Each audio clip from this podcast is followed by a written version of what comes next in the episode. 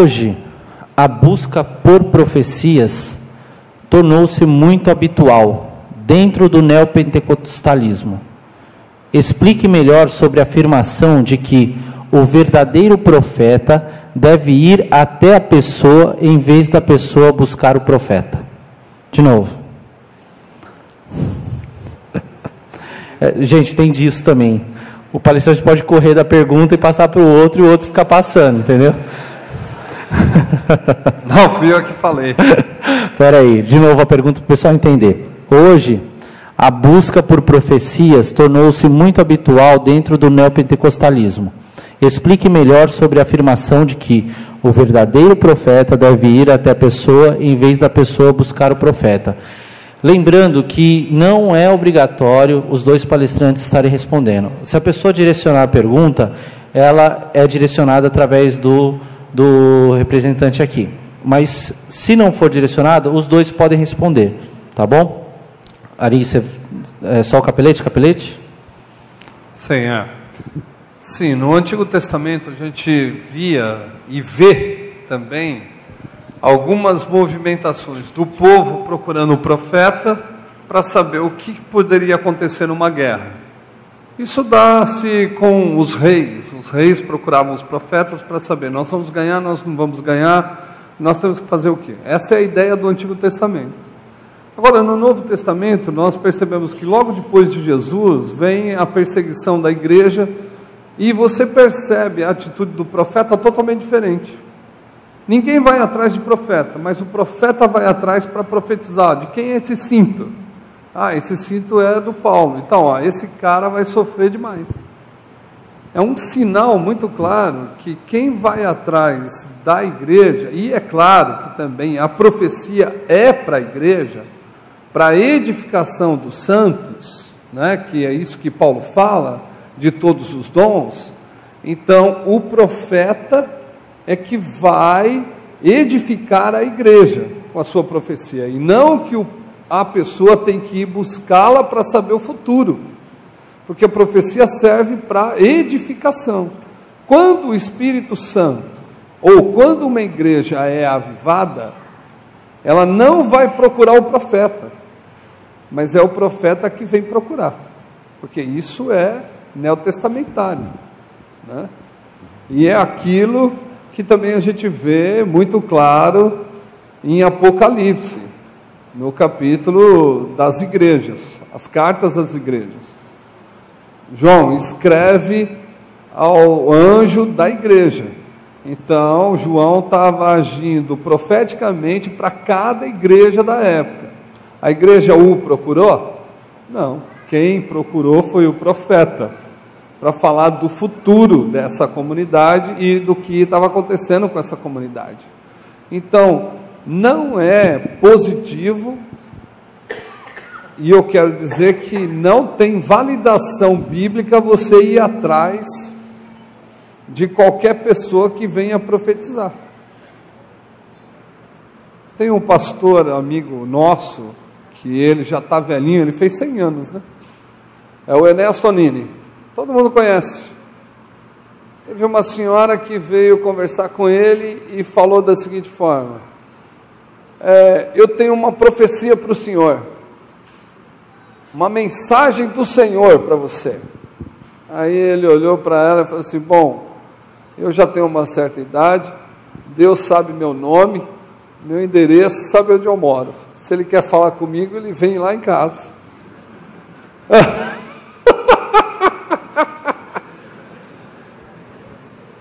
Então, a gente, nós, por sermos espiritualistas, nós queremos resolver o problema por causa do desejo de saber o futuro. Porque todos nós queremos saber o futuro.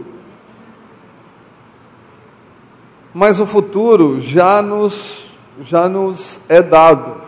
Quem tem o Cristo tem a vida, quem não tem o Cristo não tem a vida. Então, nós temos a vida eu posso de verdade viver com o meu Cristo sem saber o futuro, porque é como a gente estava conversando hoje de manhã e o Ari falou: bom, se eu acordar eu estou com Deus, se eu não acordar, Deus vai estar comigo. Né? Então, é isso. Falou? Essa é do pessoal presencial.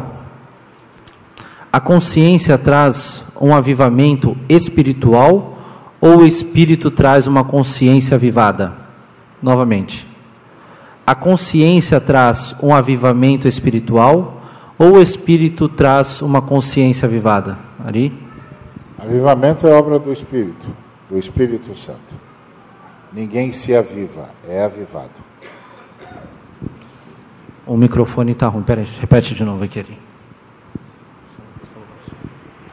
Então, avivamento é obra do Espírito Santo. Ninguém se aviva, é avivado.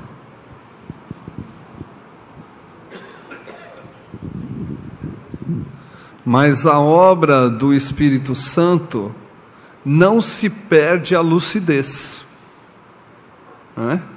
Então, conscientemente, o Espírito Santo já nos deu uma mente e ele não vai estuprar a mente de ninguém. Né? Essa é a verdade. Então, é lucidamente, nunca inconsciente. Né? Pessoal, só vou fazer mais duas perguntas aqui, aí a gente encerra, tá?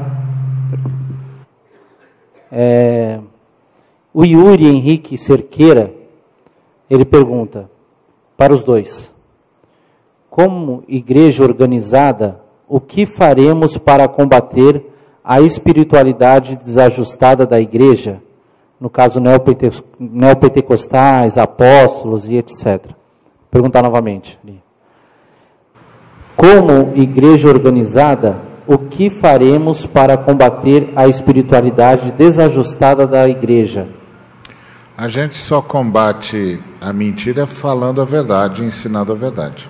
Ensine a verdade na comunidade local, expõe as escrituras, leva a comunidade local a orar pela é, plenitude do Espírito Santo, entendendo plenitude do Espírito Santo como recuperação do caráter cristão e da efetividade uh, histórica, e pronto, isso basta.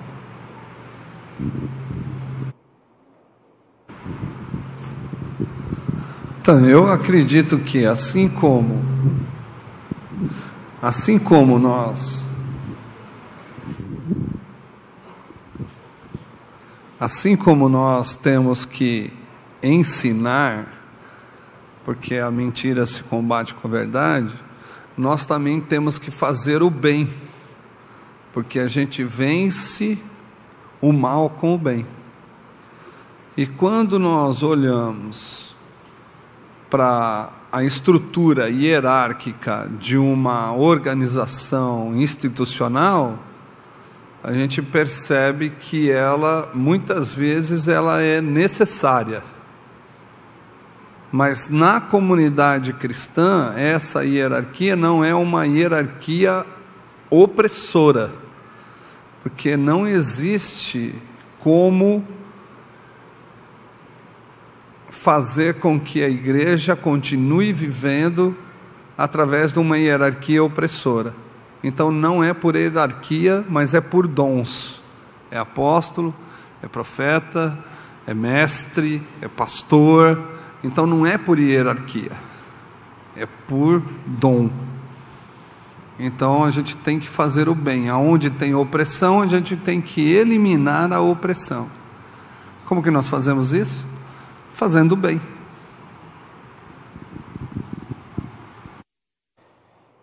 E para concluir uh, essa etapa de perguntas e respostas, o Paulo, aqui da, da igreja, ele pergunta: no Brasil, avivamento ou reavivamento?